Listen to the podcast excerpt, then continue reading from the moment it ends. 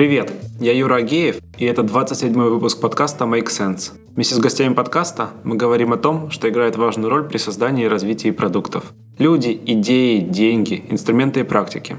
И сегодня мой собеседник Арсен Далакян. Мы поговорим о том, что такое поведенческая экономика и пользовательский опыт.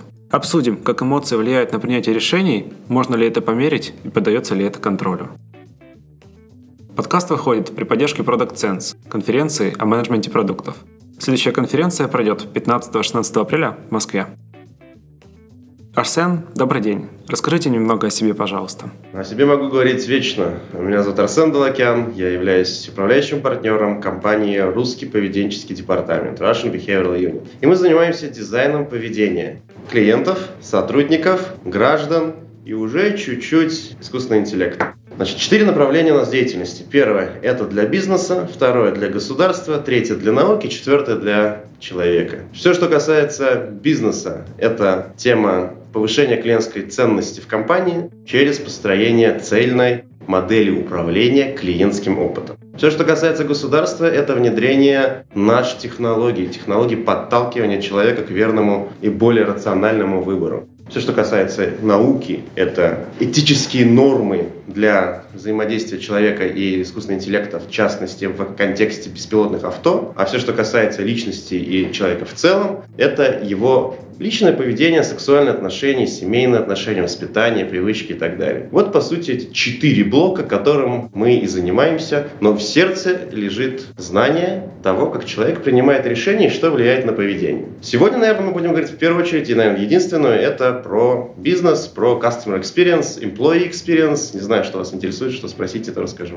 Интересно, вот как раз про поведение, про поведенческую экономику. Эта тема, не знаю, где-то с начала осени она стала очень часто всплывать в сообществе менеджеров продуктов, поэтому предлагаю начать с нее. Вообще, что это такое и зачем о ней надо думать? Смотрите, давайте разделим понятие. Есть behavioral economics, поведенческая экономика. Это область знаний. Она даже как наука еще, в принципе, не выделена, да, но как область знаний, это как бы междисциплинарное знание, которое посвящено тому, как человек принимает решения. Поведенческая экономика себя включила и нейрофизиологию, и биологию, и маркетинг, и социологию, и экономику, и множество других наук. Вот все, что касается принятия решения. Раньше это было, ну, часто называлось там, социальной психологией.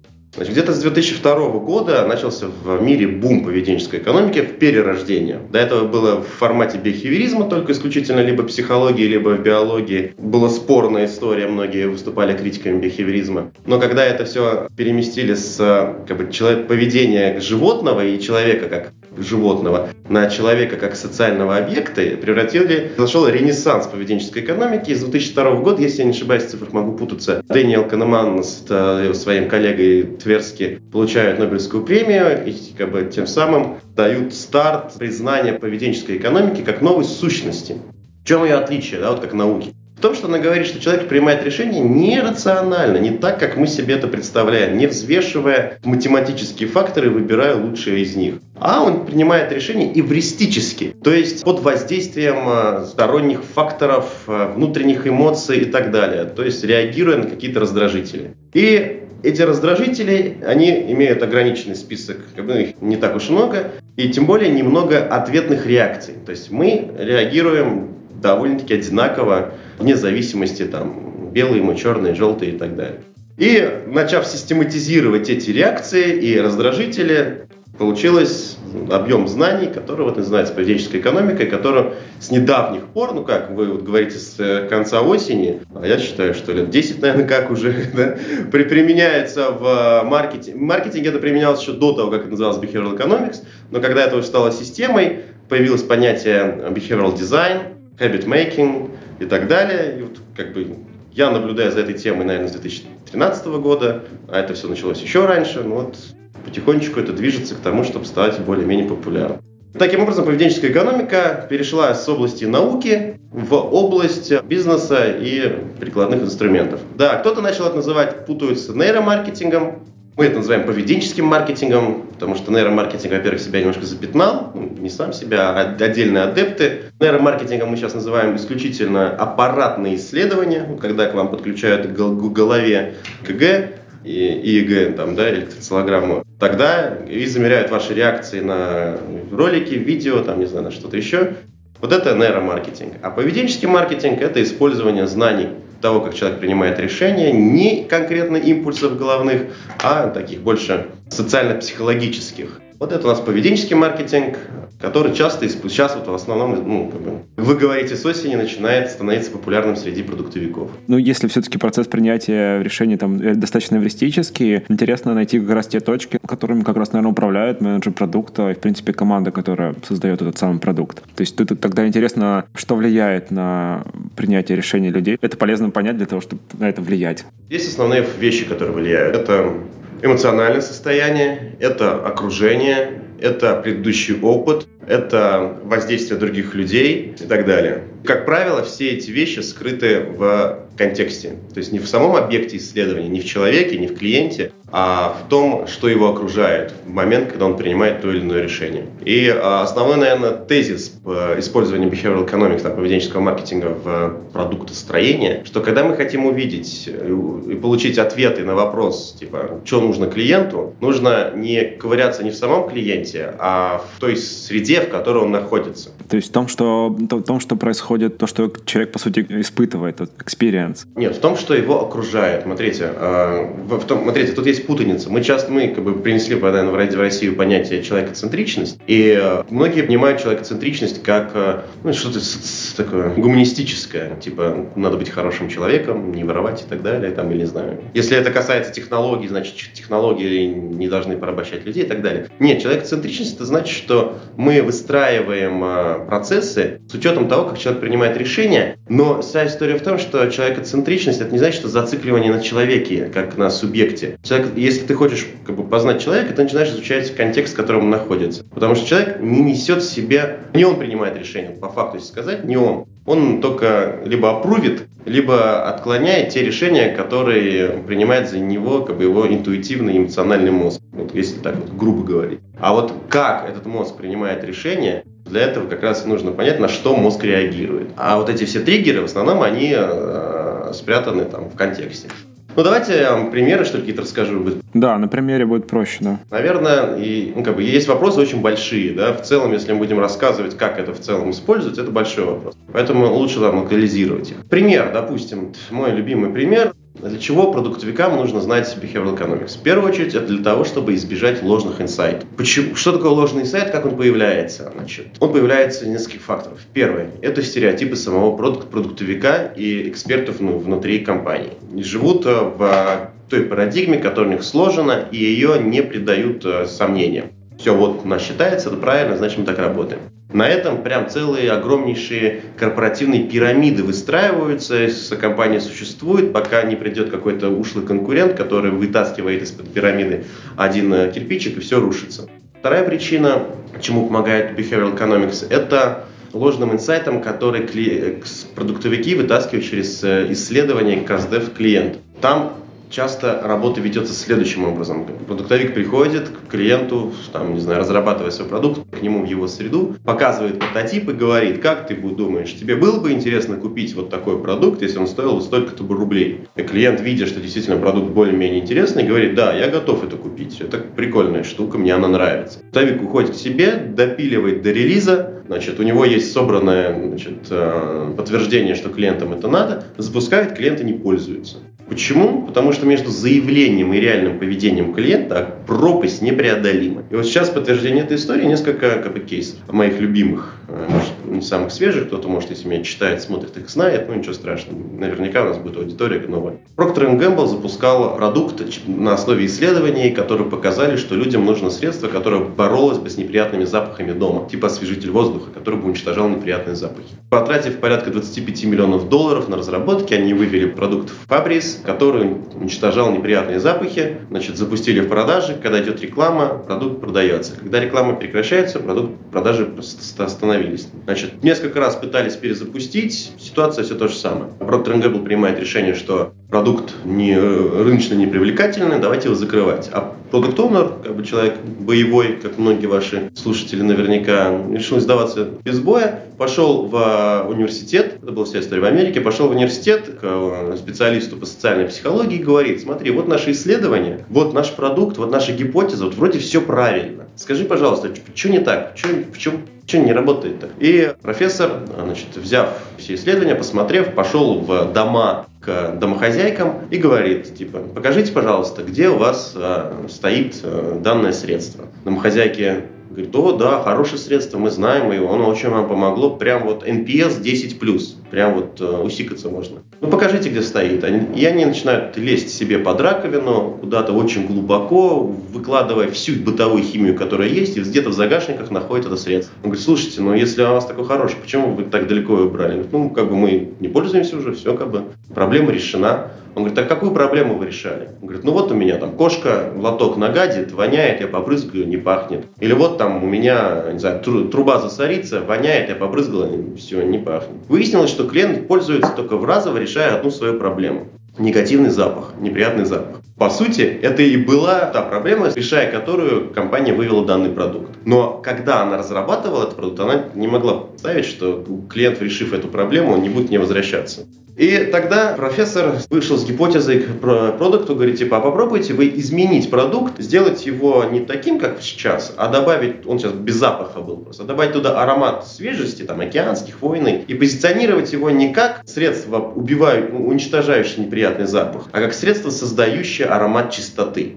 И изменив только вот это позиционирование, по сути, принципиально не меняя продукт, создался миллиардный рынок, который мы все сейчас наблюдаем у всех современных освежителей воздуха. И что изменилось? Изменилось, как домохозяйки начали пользоваться новым средством. Если первое, они брызгали просто в лоток и забывали, второе, они брызгали после того, когда провели всю уборку, абсолютно. И а, квартира была уже чистая, и они брызгали это как маркер, психологический, соматический маркер, который доказывает, что вот это чистая уборка. Продукт назвал это, значит, э, это действие как роспись под качественной уборкой. Вот если это так пахнет у тебя дома, значит хорошо убрались. Если так не пахнет, значит плохо убрались. Я не устаю повторять эту историю. В ней, мне кажется, вся мудрость вообще, которая может быть в плане создания продуктов, потому что тут изменилось в принципе все, изменив только маленько, один маленький штришок. Да? Во-первых, изменилась целевая аудитория. Стали пользоваться все. Не только те, у кого есть кошки, там, да, сильные женщины э, с 20 кошками. Не только те, которых там что-то засорилось, а начали пользоваться все. Пользовались не только один раз, когда решали эту проблему, а пользовались регулярно, каждую уборку. С рационального решения проблемы проблема перешла исключительно в иррациональную зону, да, в ощущение, как ты себе представляешь эту уборку и так далее.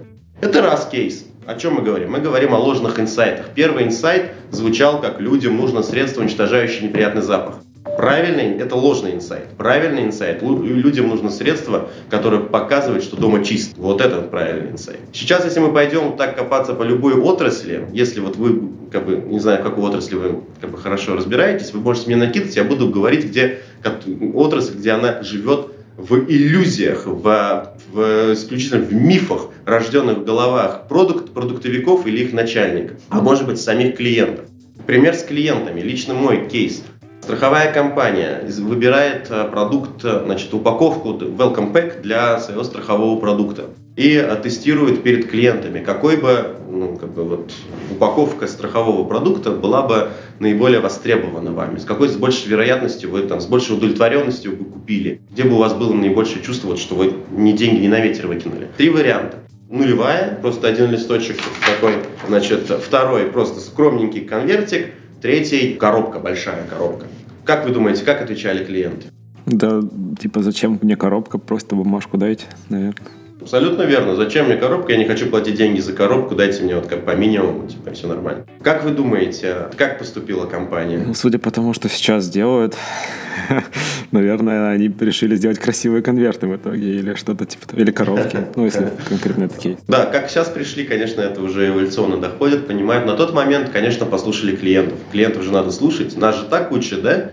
Нас же говорят, одень тапочки клиента, иди пообщайся с клиентом, что он тебе скажет, то и делай. Типа, он знает. Но как бы, и все мы понимаем, что это не так, да, все, все продуктовики знают, что клиента слушать не надо, но продуктовиков очень мало, собственно, ну, как бы, и разные есть продуктовики, но на продуктовиков, как правило, очень сильно влияет внешняя среда, сама корпоративная, и они не всегда могут сказать, типа, блин, я не верю клиентам, у меня есть видение, что надо делать вот так. И они вынуждены как бы получать из, результаты исследований и им потакать. Это тоже это отдельная беда. Я часто буду переводить с вот иррационального поведения отдельно взятого индивида, либо это и продуктовик, либо это клиент, на в целом иррациональное поведение системы, модели управления. Это проблема как бы большая на самом деле. Люди, объединенные в группы, не становятся рациональными из-за своего количества этих групп. Они, наоборот, усиливают свою рациональность. Так вот, боясь э, э, показать, ну, как бы не имея веса, грубо говоря, не, не на что сослаться, кроме на свое как бы, видение, они делают, как говорит клиент, в итоге фейлится жестко.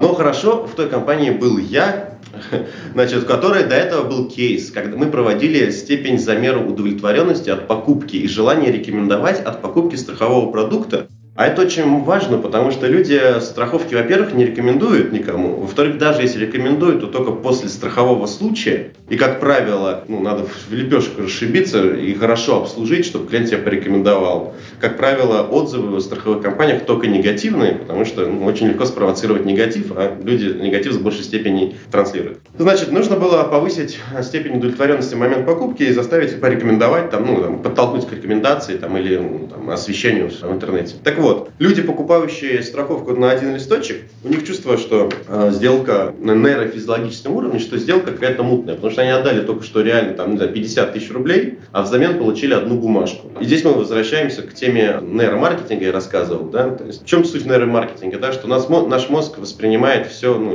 как есть теория эволюционной психологии, что с миллионы лет наш мозг формировался в условиях, когда мы были с голой задницей бегали по саванне, и последние только 10 тысяч лет мы живем в социуме. И все механизмы принятия решений и оценки реальности, они еще те саванные. Так вот, у мозга есть прямая зависимость, что большое лучше, чем маленькое, тяжелое значительнее и важнее, чем легкое. И когда ты тратишь деньги и тебе нужно, ты испытываешь боль, потратив деньги, тебе нужно его как-то быстро загасить удовольствием, тебя не, мозг не, не, не может приземлить, нет, неоткуда ему питаться дофамином. Один листочек тебе, ну, как бы, хоть убей, не поможет. Как бы. Тем более виртуальный, который еще не факт, что он сработает. Поэтому, дав мозгу основание значит, физиологическое, считать, что ты сделал правильную сделку, большой, большой пакет, большая упаковка, тяжелая коробка, не лишнее, все там на своих местах лежит, все, все в ячеечках нужных. Значит. Более того, лично мы э, запускали, мы специально коробку утяжеляли, вставляя металлическую пластину, чтобы она была тяжелая, чтобы человек нес этот пакет и чувствовал, ощущал эту тяжесть. И тогда мне говорили, типа, что за бред ты делаешь, да? А потом вышло все известные исследования, что, блин, смартфоны и ваши любимые айфоны тоже могут быть 10 раз легче. Но их специально утяжеляют, чтобы они висели у вас в кармане, чтобы они были физически тяжелыми. Сейчас мы это все знаем, но это история 13 года, да, там не знали. Многие до сих пор, вот сейчас кто начнет там делать инновационные проекты с поведенческими механизмами, да, и на них будут смотреть как на чудаков, потому что это идет немножко в разрез в здравый, здравым смыслом, типа, потому что здравый смысл у нас как частенько бывает построен как раз на ложной логике. Мы очень любим достраивать логику, зная там последовательность 1, 2, 3, мы такие, о, дальше будет 4 4. Не обязательно. Потом может быть опять 1, 2, 3, 1, 2, 3. И такая у нас последовательность. Но у нас мозг работает как бы с удовольствием, достраивает значит, то, что, то, что проще. Так вот, э, о чем я говорю? Я говорю, что э, поведенческая экономика нужна, а, для снижения э, риска попасться на ложные инсайты. И это можно сделать благодаря исследованию не клиента, а среды вокруг него и понимания, какие действия он делает, когда принимает то или иное решение, и смотреть, какой именно фактор на него влияет. Факторов очень много. Вот у меня спросили, я назвал там 5 штук, их 225. Поэтому довольно-таки тяжело обучить специалиста, чтобы он э, там за две недели э, сразу научился там понимать, какие все факторы влияют. Мы выносим там условно их 10, но и то не факт, что именно они сыграют. Второе, значит, э, для чего нужно behavioral economics? Для того, чтобы научиться использовать в микромоментах общения с клиентом такие фишечки, которые на первый взгляд взгляд, клиент не замечает, но на обилии его, там, во 80 тачпоинтов на его клиентском пути, эта совокупность принципе создает ему иной уровень а, ощущения, даже вот, experience неправильно сравнивается с ощущением, то есть это не то, что клиент ощущает, это то, что как он проживает. Вот, вот, если говорить на, на русском языке, то это клиентское проживание. Клиентский опыт у нас в России подразумевает завершенный цикл, как что-то такое ретроспективный опыт. У меня есть негативный или позитивный опыт. В английском слове experience означает ну, не, не завершенное действие, а вот, как бы пролонгировано.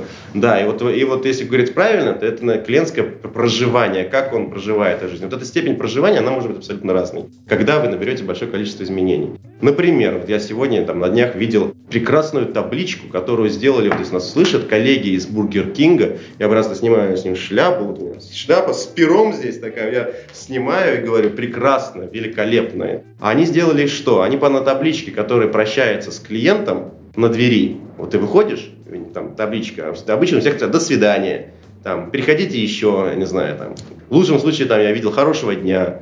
А они, знаете, что написали? До завтра. Это гениально, это гениально. Это знаете, что так, почему это гениально? Потому что они в одностороннем порядке с тобой заключили ментальную сделку. Контракт. Типа вы договорились уже, что вы встретитесь еще раз, и они тебе говорят, окей, до завтра. Это настолько как бы опережает сознание, что ты как бы для себя уже прийти туда еще раз становится естественно. Клиент это даже не поймет, клиент не должен это понимать, осознавать, типа что там написано. Он это не читает. Мы все знаем, что на рациональный ум человека приходит в 300 тысяч раз меньше информации, нежели на эмоциональный. Я вот не буду сейчас этой темой грузить, но мы считываем гораздо больше информации, которая не попадает в наше рациональное мышление, в неокортекс, оседает все в лимбической системе. И вот такие штучки прекрасно работают. Интересно. Несколько раз уже всплывала тема того, что ну, действительно это проживание, переживание какого-то опыта. И интересно про решение все-таки вернуться. Особенно интересно циклы принятия решений, потому что, ну, так как мы продуктологи, делаем какие-то продукты, которые в итоге продаются, там подписка может быть, я не знаю, покупка что-то, что-то, что требует конечного какого-то принятия решения, имеет ценность как раз для человека в виде денег. Ну, вот интересный был пример, кстати, про страховую компанию. То есть какие вообще, не знаю, есть ли вообще такое понятие цикл принятия решения или как им управлять, можно ли им управлять? Я очень не люблю все вот концепции какие-то там, цикл принятия решений. Я, если честно, не знаю, что такое цикл принятия решений. Я знаю, что такое э, значит, жизненный цикл клиента, какие он этапы проходит, и знаю, какие э, значит, действия он делает в рамках того или иного этапа. И если вы хотите повысить его значит, эффективность, там, не знаю, в конверсии, в удержании, в кросс-продажах, я не знаю, там, в рекомендациях, в, войти больше там, его в кошелек, то вы изучаете, какие он действия совершает и что на него влияет в этот момент. И вот теория принятия решений, что он сначала изучает, потом доверяет, потом сравнивает, это все, но она теория. Вы никогда в жизни так ну, не разложите как бы, клиента. У нас есть инструмент под названием карта принятия решения, но по сути это прокачанная карта эмпатии. Напомню, кто не знает, это берешь человека, декомпилируешь его поведение, вот это важный момент. Значит, мы обычно говорим, что вот клиент пришел в отделение. Вот для нас это называется там, тачпоинт да, для кого-то. Но пока он подойдет до отделения, и вообще что такое пришел в отделение? Это он припарковался или не припарковался, значит, как он дошел до конкретно там с э, метро или с такси, где остановился, как он открыл эту дверь, как он зашел, что он увидел, к кому он подошел. Это огромное количество микромоментов, отрезков. Я рекомендую всегда э, значит, нарезать, вот если вы действительно хотите вот прям ввести клиента, но это особенно полезно там в хорике, в FMCG, там в больших бизнесах это меньше как бы нужно. Вот именно, я имею в виду вот э, где много маленьких решений клиента каждый день. Вот это надо полезно делать. Вы нарезаете его поведение на минимальные мотивационно-поощрительные отрезки. Что это такое? Надо знать теорию того, что, лежит, что является детерминантом принятия решения. Это всегда стремление к удовольствию либо избежание боли. Это еще значит, в начале 20 века сформулировал Фехнер, э, по сути, учитель Фрейда. Фрейд эту концепцию доработал в середине 20 века, ее доразвили бихевиористы, а уже в начале 2000-х нейрофизиологи прям доказали, на как это работает инструментарий, значит, преследование удовольствия и избежание боли. Так вот, вы на каждую секунду человек, ну, там, долю секунды, я не знаю, какой отрезок возьмете, преследует удовольствие, либо избегает от боли, что, по сути, одно и то же. Если вы можете там, э, разложить человеческое поведение на тот, на минимальный эмоционально-поощрительный отрезок, это значит, он преследует либо а, в этот момент только одно удовольствие или убегает только от одной боли, то вам станет вообще абсолютно понятно, как его вести, этого клиента. Например, давайте я вам пример расскажу, такой тоже классический. Вы оказались в неизвестной стране, там, не знаю, на неизвестной улице с неизвестными брендами в Китае, да, вы читать не умеете, и в темном э, улочке, э, и вышли как бы, в магазин, и у вас перед глазами два магазина. Один без подсветки, без вывески, другой с красивой подсветкой, с вывеской, и вы с, и снаружи можете видеть, что там внутри. Абсолютно он как бы прозрачно просвечивается. Куда вы зайдете? Не подсвечивается. Ну, безусловно, да? Почему? Он лучше, вы думаете? Вы думаете, там э, лучше товары? Вы думаете, там что? Почему туда зайдете? Потому что светится. Потому что светится, потому что чертов мотылек. Потому что вы чувствуете себя вне безопасности, да, в опасности на этой улице. И вам хочется как бы, света, прозрачности, вы хотите ну, как, быть как бы, в том, том, что вы понимаете. А за этой дверью хрен знает, что может скрываться. Да? Там, не знаю, вдруг там, как в фильмах Тарантино, там, с бензопилой и с кляпом кто-нибудь. Заходите туда, оказались там. В эту же только секунду, как вы оказались там, фактор, который определит, купите вы много или мало, дорого или дешево, уже другой. Уже вывеска и прозрачность вас вообще никак не волнует и на вас никак не влияет. Вас уже волнует, как там пахнет, какая там температура воздуха, какой мерчендайзинг, значит, э, как обустроено пространство. Вы идете там и интуитивно что-то ищете. На, нашли продукт, там, вас дальше интересует ассортимент, чтобы в одной категории было 2-3, там, хотите, за печеньками пришли, да, хотите, чтобы были с кокосом печеньки, там, шоколадные, вам надо выбрать. Вам уже без разницы, где как, в как, какой мерчендайзинг в плане планирования зон, вам уже без разницы, где это находится, вы уже здесь. Выбрали, да, там, в момент выбора вам была важна цена, состав там, и так далее. Выбрали, все, вы уже смирились с этой ценой, которую вы потратите, вы идете, вам без разницы уже и цена и так далее, и дальше. На вашу удовлетворенность влияет другой мотивационный фактор. Не знаю, там очередь, э, приятная э, девушка, ну, там, негритянка, пускай будет, и что-нибудь еще, да? И вот так далее. Вот так, вот так можно раскладывать любой бизнес, по сути, если в этом есть необходимость. То есть, ну, всегда нужно не фетишировать перед инструментами. Но когда вы начинаете это раскладывать, вы, э, как бы у вас получается довольно-таки прозрачный набор факторов, влияющих на поведение, который все можно протестировать, с АБ-тестированием, разные, как бы, поделать эксперименты и понять, что влияет сильнее, а что слабее. Окей, okay, а это интересно, кстати, пример ну, на реальном мире. А если смотреть на интернет-бизнес, это получается, что у нас каналов коммуникации с человеком меньше. То есть у нас, по сути, что визуальный только канал коммуникации с человеком остается. То есть только то, что он видит глазками и... Ну да, да. Что это нас ставит в более невыгодное, получается, положение. Потому что, в принципе, плюс-минус дизайны сейчас, ну, много не, похожих но... дизайнов. Не-не-не, ну, все, что связано с интернетом, это вопрос не... Информация не в ключе визуальном, информация в, в аналитике. То есть в момент, когда приходит человек на ваш сайт, вы ему уже предлагаете, вы ему даете выбора. Если вам, я прихожу на сайт, у меня есть выбор, это плохо, это плохой сайт. Я должен прийти на сайт, и там уже, и там уже должны предвосхитить мое желание, потому что они обо мне все знают, они, блин, все обо мне знают. А, тогда ну, это, это, это не другая тогда интересная тема. Это, по сути, где-то когда-то была собрана информация о человеке, может быть, перед этим заходил. То есть это как раз вот речь про те самые касания за пределами продукта. Ну, безусловно. А, смотрите, я когда перечислял факторы, влияющие на поведение, я сказал предыдущий опыт.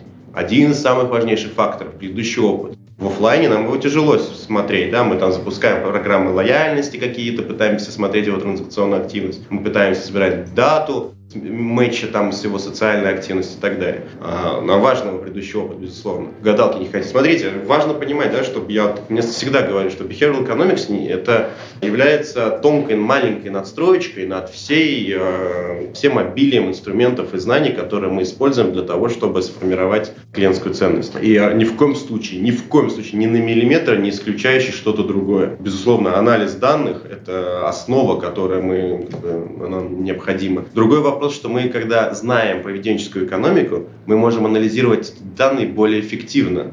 Мы понимаем, что, блин, а давайте мы узнаем у нашего абонента по телекомам, да, допустим, к какому оператору ближайший его круг, и соберем этот круг людей. Тогда мы поймем, какая степень, что он перейдет к, ну, там, к нам, либо наоборот от нас уйдет, потому что ближайший круг это основной фактор, почему люди меняют симки. Например, я сейчас инсайты не буду раскрывать. Да? И вот, и, и зная значит, э, поведение человека, зная факторы влияющие, ты уже собираешь нужную дату. Более того, а, значит, поведенческая экспертиза для обработки больших данных, это, наверное, один из самых передовых э, направлений, которые есть сейчас. Это как раз вот смещение, есть понятие small data, есть big data вот их соприкосновение – это, наверное, самый эффективный способ вообще ну, вот, э, проводить исследования. Когда ты сначала погружаешься в глубинное исследование маленьких use кейсов, то есть там 2-3 человека, грубо говоря, но зато вглубь и знаешь о них все, вытаскиваешь оттуда инсайты, которые большие данные просто пропускают,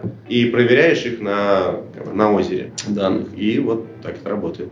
Получается, что мы ретроспективно смотрим на поведение человека. Ну, а можно ли конструировать этот самый, ну, то есть как-то предвосхитить, направить человека на какие-то определенные точки касания к своим продуктам вовне? Угу. Я не знаю, может, фантазирую, конечно, но типа, чтобы потом это его через несколько касаний привело окей, к принятию решения. Можно, да, и все так и делают, все, ну, в смысле, кто может, то делает. Если вы ведете клиента в своем интерфейсе, это сделать гораздо проще. А если у вас клиент имеет разрывы в опыте, да, то есть он, э, то же самый банк. Карточку открыл в отделении, потом зашел в приложение, потом, не знаю, в следующий раз воспользовался, на сайт надо ему заходить, там, ну, там, типа того, или он пошел покупать вообще там автомобиль, ему там кредит оформил человек другой, а не, не, из приложения он открыл а, автокредит и так далее, то это тяжелее подталкивать и вести. Но ну, вообще концепция подталкивания человека к принятию решения, это вот имеет английский термин уже nudging, и, и а ее суть как раз в том, что человека ввести в нужном направлении.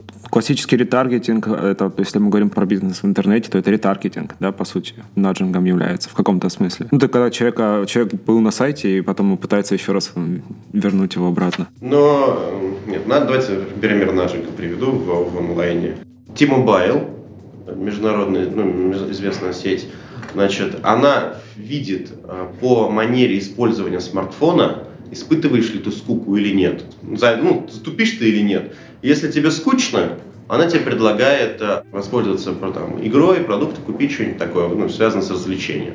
Наджинг в онлайне через э, фановое накопление. Э, люди не любят копить, для людей это боль, откладывать деньги куда-то. И э, стартап, стартап уже единорог, самый известный э, в финтехе, который использует behavioral economics под названием Capital, сделал механику накопления когда типа вот сколько ты привязываешь, э, что если произойдет какое-либо событие, то у тебя спишется какая-то копеечка. И вот, э, значит, связка события и списания, она превращается в геймификацию, типа, сколько голов забьет Месси за сезон пускай с каждым забитым голом у меня списывается там 100 баксов на накопление, и ставишь цель этого накопления. А цель, я таким образом я коплю, допустим, поездку на следующую там Лигу чемпионов в 2021 году. И вот такой процесс. Или каждый раз, когда я иду в спортзал, как, э, с меня списывается по там, не знаю, 1000 рублей, которые идут в э, бюджет отпуска потому что я качаюсь для того, чтобы там пройтись там два раза по, по пляжу, да,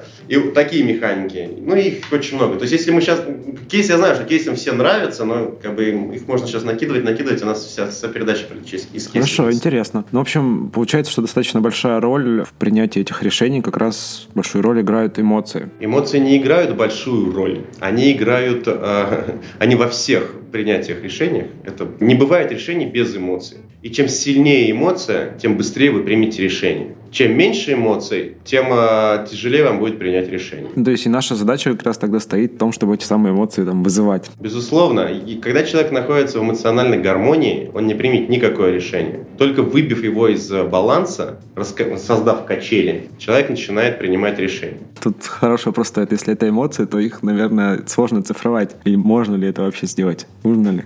Что значит цифровать?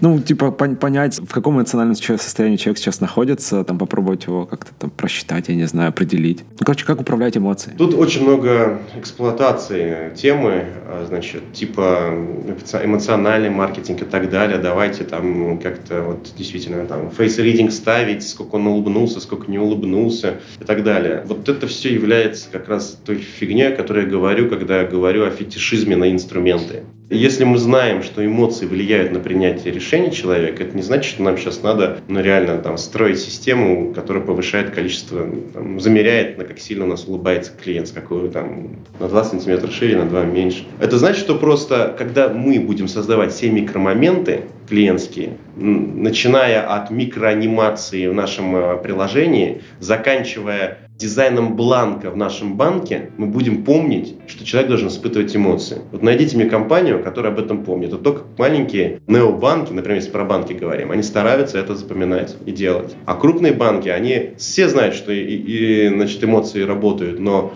как раз пытаются решить проблему через э, внедрение каких-то систем, которые на самом деле никакого отношения к маленькой жизни клиента не имеют. Интересно, кстати, про оценки. Не про банки, а про авиакомпании. Они пытаются ставить в аэропортах, или это сам аэропорт ставить, не знаю. Ну, в общем, штуки оцените опыт покупки, опыт получения посадочного талона. Круто. И, во-первых, ты не понимаешь, в какой момент его нужно оценивать.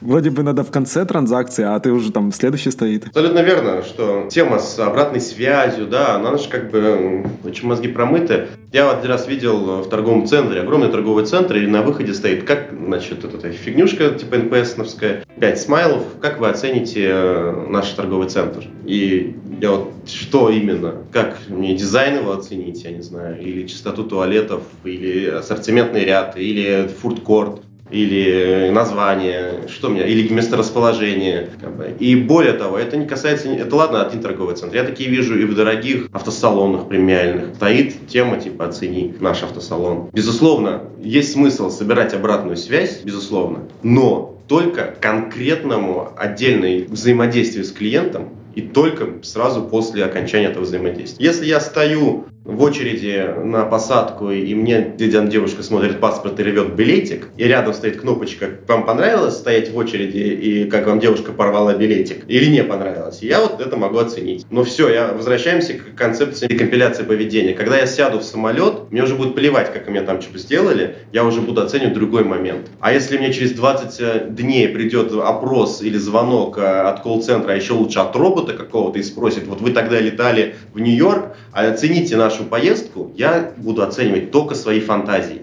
Потому что я уже ничего не знаю про эту поездку. Я, у меня есть только отношение к этой поездке, которое может быть крайне полностью на 100% зависит от того, что было за минуту до того, как мне позвонили. Если за минуту на меня наорал босс, я вашу поездку так оценю, вам мало не покажет. А если за минуту я нашел 100 баксов, я скажу, это была прекрасная поездка. Но к поездке и то, и другое моя оценка отношения не будет иметь. Будет иметь только к моему воззрению на это. И это, как бы, поэтому я не верю и не, как бы, вообще, я считаю, убежден вся вот эта история с NPS. В 80%, 80% случаев, как она там замеряется, особенно с рекомендацией, это вообще полный бред, деньги на ветер, и как бы, фу, Фу, фу, фу таким быть.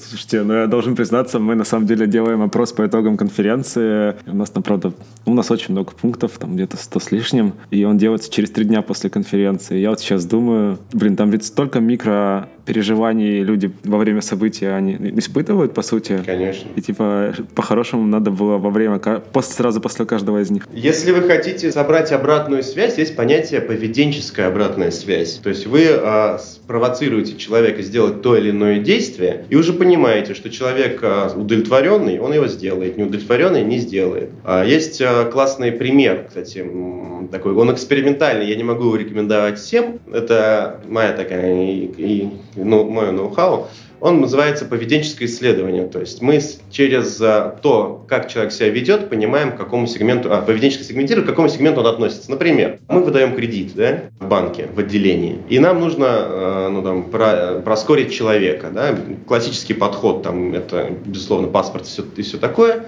Но вдруг, если у нас нет доступа к этим технологиям, нам нужно понять склонность человека к риску. Как сделать? Вот у тебя есть, пока, пока человек к тебе идет, да, ты вот сидишь, этот консультант, человек к тебе идет. Так, ну я, ну, у нас такая вот идея была, мы хотели потестировать. Это, это не проверено, но это, я думаю, если проверим, будет хорошо работать. Берешь э, на полу и замазываешь один из э, квадратиков кафеля, плитки, э, не знаю, замазываешь красным скотчем. Просто. Просто делаешь его красным. Если человек наступает туда, значит, вероятно, склонность к риску у него повышена. Если не наступает, обходит, значит, менее повышена. И вот таких штучек очень хорошо можно делать в онлайне. Это, это не ноу, это не, в онлайне это уже не ноу-хау, это полноценная методология UX-исследования, когда ты проверяешь, если человек делает это действие, это значит, его характеризует так и так, и людям, сделавшим это действие, нужно предлагать то-то и то-то. И это не связано, что если он покупает зубную пасту, значит, ему предложить зубную щетку. Нет, это как бы более тонкие вещи. То есть, грубо говоря, если он э, зашел в этот раздел и посмотрел, значит... Ну, он принадлежит категории каких-то заинтересованных там в чем-то там. А насколько это поведенческое сегментирование, оно, типа, ну вот, с научной, что ли, подоплекой? Ну, это так, исключительно занудный вопрос, но интересно. Да, оно есть научные предпосылки, но, конечно, это все надо посчитать э, и посверить с проверочной базой, так называется. Провалидировать. Да, провалидировать. Ну, вот когда ты есть, есть база клиентов, в которой ты ничего не делаешь, выборка, как они реагируют, и выборка, которую ты исследуешь. Это все легко считается. Проверочно. Окей. Okay. У нас уже, наверное, время подходит к концу. Тогда, наверное, последний не вопрос, а совет. Хотелось бы услышать от вас вообще, с чего начать погружение вот в менеджер продукта или предпринимателю в поведенческую экономику. Поведенческая экономика, она имеет несколько свойств. Первое, она влюбляет в себя, потому что люди открывают для себя новую область знаний. И, э, значит, как правило, самые ярые фанатики – это неофиты. То даже в э, исследованиях, в религиях, э, на все наиболее злостные и яростные фанатики, воюющие там за ту или иную религию, они ее принимали совсем недавно. А, и это работает и с а, идеями, бизнес-идеями. Поэтому поведенческая экономика в себя влюбляет, но через некоторое время ты, человек критичный, ты рано или поздно понимаешь, что твоя влюбленность заставляла тебя значит, игнорировать определенные факты, которые сейчас, как бы, спустя как бы, эмоции, ты уже не можешь игнорировать, и, и ты из фанатика быстро превращаешься в критика. И э, это первая часть. Вторая часть э, поведенческой экономики то, что она очень обширная. Это как физика. А, и к, вот если взять физику и автомобилиста, автомобилистам физику знать не надо. Им надо знать, как устроен мотор, чтобы как бы ухаживать за автомобилем. Да, там, особенно если это советский старый.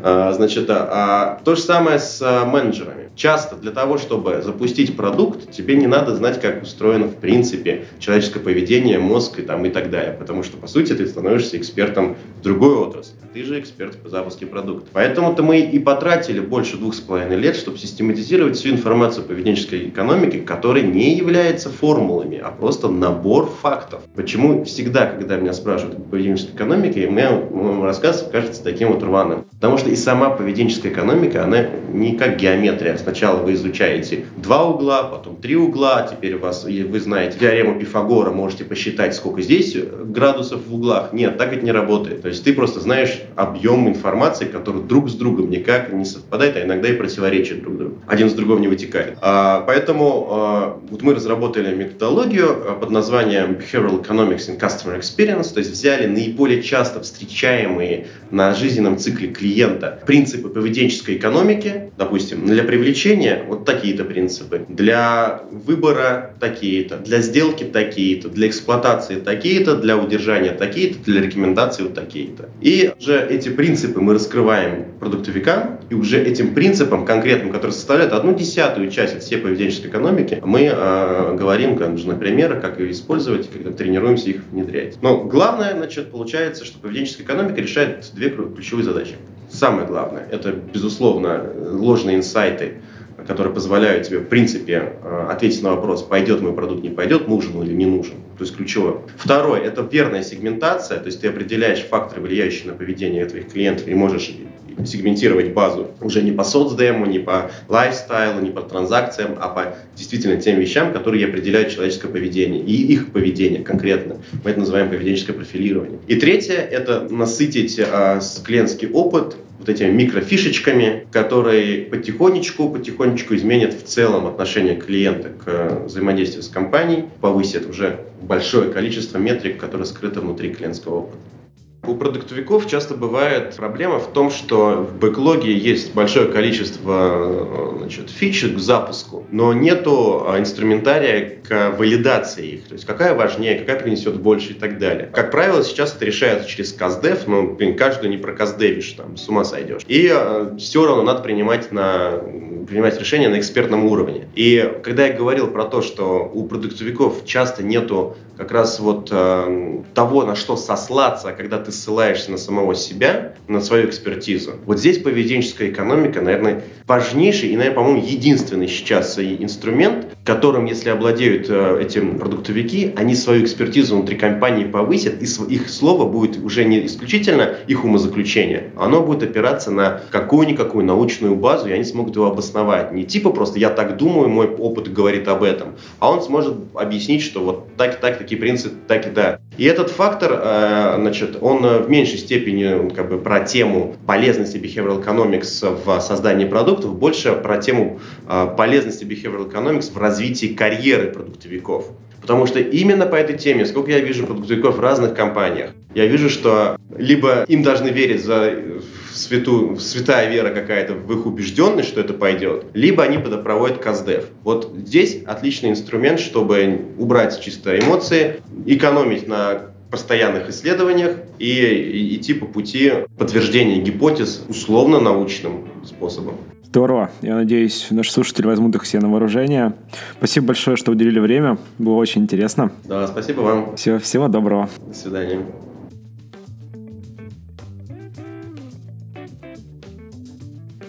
Итак, в этом выпуске подкаста Make Sense вместе с Арсеном Делакяном мы поговорили о том, что такое поведенческая экономика и пользовательский опыт. Обсудили, как эмоции влияют на принятие решений, можно ли это померить и поддается ли это контролю. Подкаст выходит при поддержке Product Sense, конференции о менеджменте продуктов. Следующая конференция пройдет 15-16 апреля в Москве. Это был 27 выпуск подкаста Make Sense и его ведущий Юра Геев. Подписывайтесь, ставьте лайки и присылайте обратную связь. Спасибо, что были с нами. До следующего выпуска. Пока!